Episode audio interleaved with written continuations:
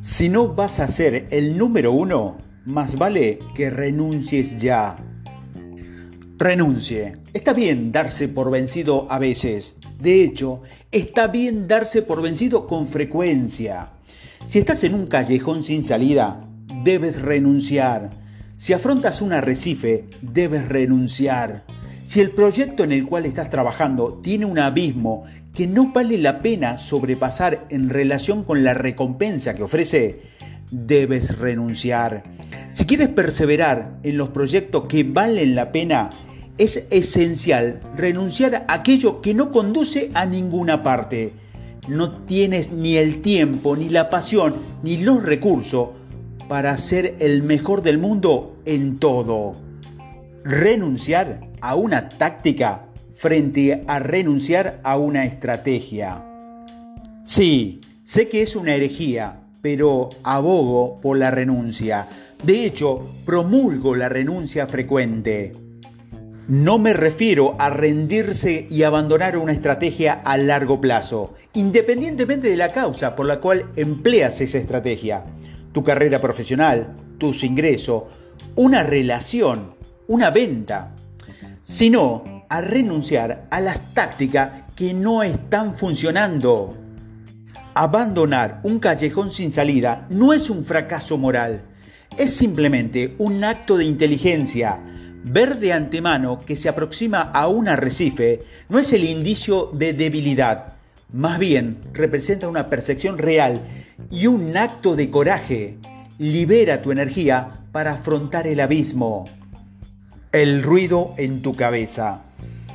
En ese instante, mi clarividencia me dice que usted está entablando una conversación con mucha racionalidad se está explicando a sí mismo por qué esos callejones sin salida en los cuales se encuentra en realidad no son callejones sin salida. Si lo son, se está esforzando por defender el trabajo mediocre que realiza su empresa porque es lo mejor que puede hacer dada la circunstancia. No es así, no quiere renunciar. Eso no es divertido ni fácil y por eso no lo ha hecho. Sin embargo, debe hacerlo. Tienes que hacerlo. De lo contrario, podría simplemente trazarse por ser un promedio. La renuncia como una estrategia inteligente. Juan acaba de obtener otro ascenso. Trabaja para una firma de software en la India y en los últimos 14 años ha tenido una amplia gama de empleos. Durante los primeros 7 u 8 años, Juan trabajó en desarrollo empresarial y ventas. Manejó la cuenta de Microsoft durante un tiempo y viajaba a Estados Unidos para más o menos cada seis semanas. Era difícil para su familia, pero él era muy concentrado y era muy buen profesional. Hace dos años, Juan obtuvo un ascenso muy importante. Lo pusieron a cargo de toda su división, 150 personas, el segundo grupo más grande de la empresa. Juan acometió a su cargo con una gran fruición, además de pasar más tiempo viajando, realizando un trabajo excelente en el manejo de asuntos administrativos internos. Hace un mes, por varias buenas razones, a Juan le dieron un ascenso lateral. Quedó en el mismo nivel en el cual estaba antes, pero se le encargó de la dirección de un nuevo equipo de analistas ahora tiene a su cargo a, a las alianzas perdón, estratégicas. La gente lo respeta y ha ocupado casi todos los cargos y gana mucho dinero. Imagina la conversación que usted podría sostener con él. ¿Usted lleva mucho tiempo aquí, amigo? Y Juan no se deja convencer. Sí, llevo 14 años aquí, pero me he desempeñado en 7 cargos. Cuando entré apenas empezamos, pero ahora somos una división de Cisco. Tengo nuevos retos, viajo desde aquí hacia allá, en diferentes ciudades. Y bueno, adelanta, interrúmpalo. Juan tiene que renunciar por una razón muy sencilla. Ha sido rotulado. Todos en la empresa tienen una expectativa sobre quién es Juan y qué puede hacer. Ascender en el trabajo desde la división de correo suena atractivo, pero de hecho es algo muy improbable. Juan llegó a un tope, no va a tener nuevos retos o presiones, ni va a ser ascendido a la presidencia.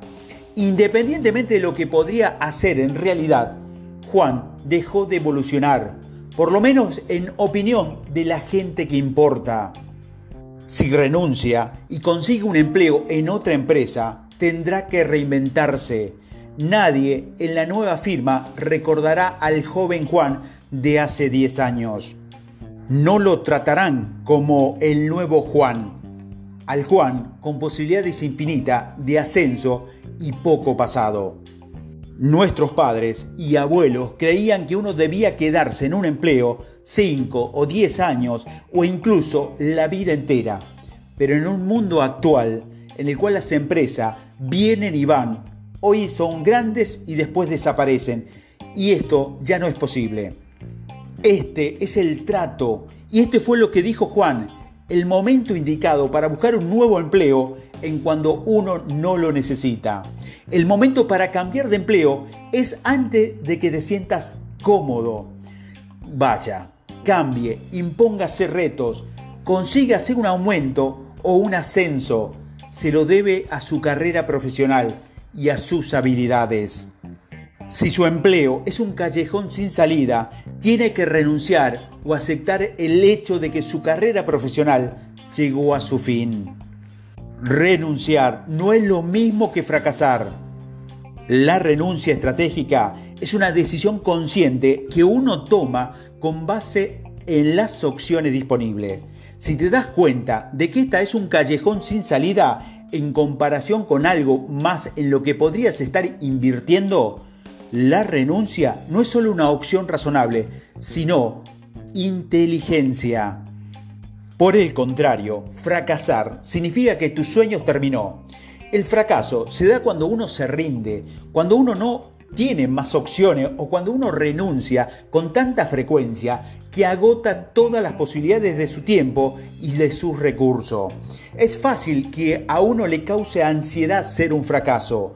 Sin embargo, Renunciar de manera inteligente es una excelente manera de evitarlo. Sobrellevar una mala alternativa a renunciar.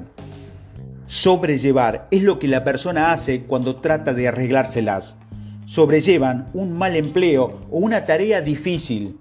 El problema con el hábito de sobrellevar es que nunca produce un desempeño excepcional. Un trabajo mediocre rara vez se debe a falta de talento y con frecuencia se debe que está en un callejón sin salida.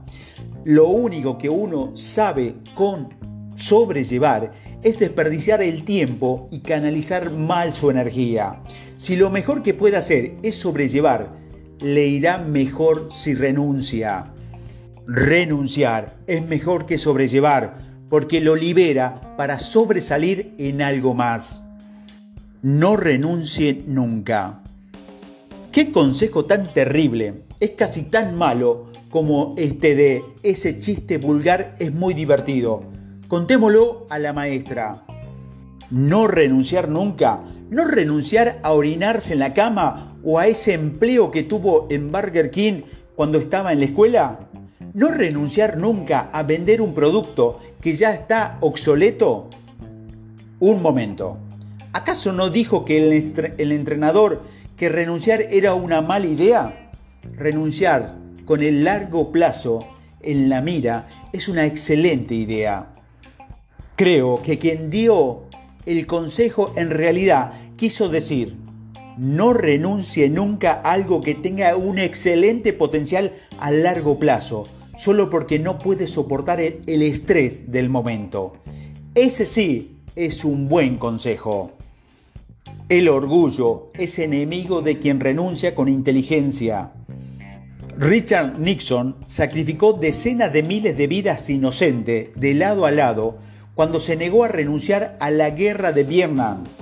La única razón por la cual no renunció antes fue por orgullo ese mismo orgullo que mantienen algunas personas en la misma carrera años después de que ha perdido su atractivo y ha dejado de ser divertida.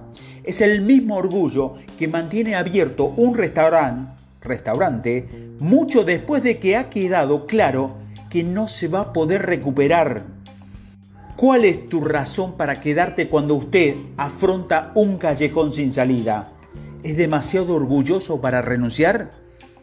Una de las razones por la cual las personas se sienten muy bien tras renunciar a un proyecto que es un callejón sin salida es que descubren que no es grave lastimarse el orgullo. Uno hace acopio de coraje para renunciar y se prepara para tolerar el ruido del ego que se rasga en jirones y luego todo está bien. Si el orgullo es lo único que le impide renunciar, si no hay un abismo que convenga atravesar, lo más probable es que estés desperdiciando una gran cantidad de tiempo y dinero en defensa de algo que sanará muy pronto. Tres preguntas que conviene hacerte antes de renunciar. Si estás pensando en renunciar o no renunciar, entonces tuvo éxito y también yo. Darse cuenta de que renunciar es una opción que merece su atención y consideración en el primer paso para convertirte en el mejor del mundo. El siguiente paso es hacerte estas tres preguntas. Primero, ¿estoy sucumbiendo al pánico? Renunciar no es lo mismo que sucumbir al pánico. El pánico nunca es premeditado el pánico nos ataca, nos atrapa, sucede en el momento mismo. Renunciar cuando se siente pánico es peligroso y costoso. Como hemos visto, quienes renuncian con inteligencia son quienes deciden de, antemano cuándo van a renunciar, siempre que se puede renunciar después, de modo que espere a que pase el pánico para tomar la decisión. Cuando hay una presión para transigir, abandonar o transar, su deseo de renunciar debe estar en un punto mucho más bajo. La decisión de renunciar muchas veces se toma en ese momento, pero ese es justamente el momento equivocado para tomar una decisión tan crucial. La razón por la cual tantos renunciamos en el abismo es que sin una brújula o un plan, lo más fácil es darse por vencido. Aunque ese puede ser el camino más fácil, también es el menos exitoso. Segunda pregunta. ¿A quién estoy tratando de influenciar? ¿Está tratando de triunfar en un mercado? ¿De obtener un empleo? ¿De entrenar un músculo? Si estás pensando en renunciar, lo más seguro es que sea porque estás teniendo éxito en un actual intento de influenciar. Si has llamado a un cliente potencial una docena de veces sin éxito, te sientes frustrado y piensas en darte por vencido, si tienes un jefe que no te da tregua, ¿usted piensa en renunciar a su empleo? Si eres un experto en marketing y manejas un producto que no parece ponerse de moda, se pregunta si debe abandonarlo y ensayar con otro producto? Si estás tratando de influenciar a una sola persona, la persistencia tiene sus límites. Es fácil cruzar la línea entre demostrar tu compromiso y ser una peste. Si todavía no lo has influenciado, es muy posible que sea hora de renunciar. Una persona o una empresa se comporta de un modo diferente en un mercado de personas. Una persona tiene una agenda particular y un punto de vista individual. Una sola persona tomará una decisión y si usted quiere triunfar, tendrá que cambiarla. Cambiar la mente de alguien es difícil, si no imposible. No obstante, si estás tratando de influenciar un mercado, las reglas son diferentes. Desde luego, algunas de las personas que componen ese mercado lo han considerado a usted e incluso lo han rechazado, pero la mayoría de la gente en el mercado ni siquiera ha oído hablar de usted. El mercado no tiene una sola mente. La diferencia de individuos con el mercado que buscan cosas diferentes. Influenciar a una persona es como escalar un muro. Si logras pasar al otro lado del muro en los primeros intentos, estarás adentro. Si no lo logra, con frecuencia descubrirás que el muro se vuelve más alto en cada intento. Por el contrario, influenciar en un mercado se parece, se parece, más a una montaña que a una pared. Puedes progresar un paso a la vez y a medida que asciende, en realidad se vuelve mucho más fácil. En el mercado, las personas hablan unas con otras, se influencian mutuamente. Así pues, cada paso que se da se amplifica. Y tercera pregunta, ¿qué tipo de progreso mensurable estoy logrando? Si tu desempeño es tener éxito en un trabajo, una relación o una tarea, estarás avanzando, quedándote rezagado o permaneciendo quieto. Solo hay tres opciones para triunfar, para llegar a esa luz que se vislumbra al final del túnel. Usted tiene que lograr algún tipo de avance, por pequeño que sea. Frecuentemente no quedamos estancados en una situación en la cual renunciar parece muy penoso, por lo cual nos quedamos estáticos y decidimos no renunciar, porque eso es más fácil que no hacerlo. Esa opción, persistir cuando no hay ningún progreso, es un desperdicio debido al costo de oportunidad. Usted podría estar haciendo algo mucho más útil y mucho más placentero con su tiempo. El progreso mensurable no tiene que ser un aumento o un ascenso. Puede ser algo más sutil que eso, pero tiene que ser más que un mantra, más que decir sobrevivir es triunfar. El reto, entonces, es sacar a la luz nuevos hitos en áreas en la que antes no esperaba encontrar ninguno. Si tienes a una pequeña empresa y mantienes a unos cuantos clientes felices, está bien persistir porque con el tiempo esos clientes te pueden conseguir otros nuevos clientes. Pero puedes medir tu progreso con los clientes remitidos y el crecimiento en las ventas. Su coherencia y su perseverancia y presencia en el mercado por sí solo bastan para justificar su esfuerzo. A veces, y por el contrario, si su empresa no genera publicidad boca en boca, no recibe nuevos clientes y no avanza, ¿por qué exactamente persiste en ese negocio? Cuando se está tratando de influenciar en un mercado completo, el valor de no renunciar es bastante alto. Si probablemente esté ansioso por abandonar una táctica de marketing que no brinda frutos, o incluso un determinado carácter de un producto que no llama la atención de un público objetivo, pero que su compromiso con el mercado tiene que ser incuestionable, es mucho más barato y fácil levantar un, su cimiento en un determinado mercado que revolotear en uno tras otro en busca de un éxito rápido. Vayamos más despacio, reflexionemos sobre eso durante un instante. Renunciar a un empleo no equivale a renunciar en su intento de ganarse la vida o querer marcar una diferencia o ejercer un impacto. Un empleo es tan solo una táctica, una manera de llegar a lo que en realidad quiere. Cuando el empleo llega en un callejón sin salida, tiene sentido renunciar y trasladar su búsqueda a un mercado más grande, porque cada día que espera su meta estará mucho más lejos. Lo mismo sucede con una empresa. Uno no se define por la táctica que utiliza, más bien su empresa triunfa o fracasa en sus esfuerzos para alcanzar sus grandes metas. En el momento en que sus tácticas ya no tienen como objetivo atravesar el abismo, cuando lo meten en un callejón sin salida, usted tiene que cambiar de táctica y mantener simultáneamente la búsqueda de las grandes metas. La seducción de no renunciar y la fuente de toda esta historia sobre persistir casi siempre proviene de las personas que se mueven a través de un mercado. Cuando escuchás que un autor a quien rechazaron 30 veces antes de que lo contratara una editorial, o sobre una repentina figura de, de éxito que pagó su cuota durante una década como camarera en una cafetería, estás viendo cómo la persistencia tiene recompensa en un mercado.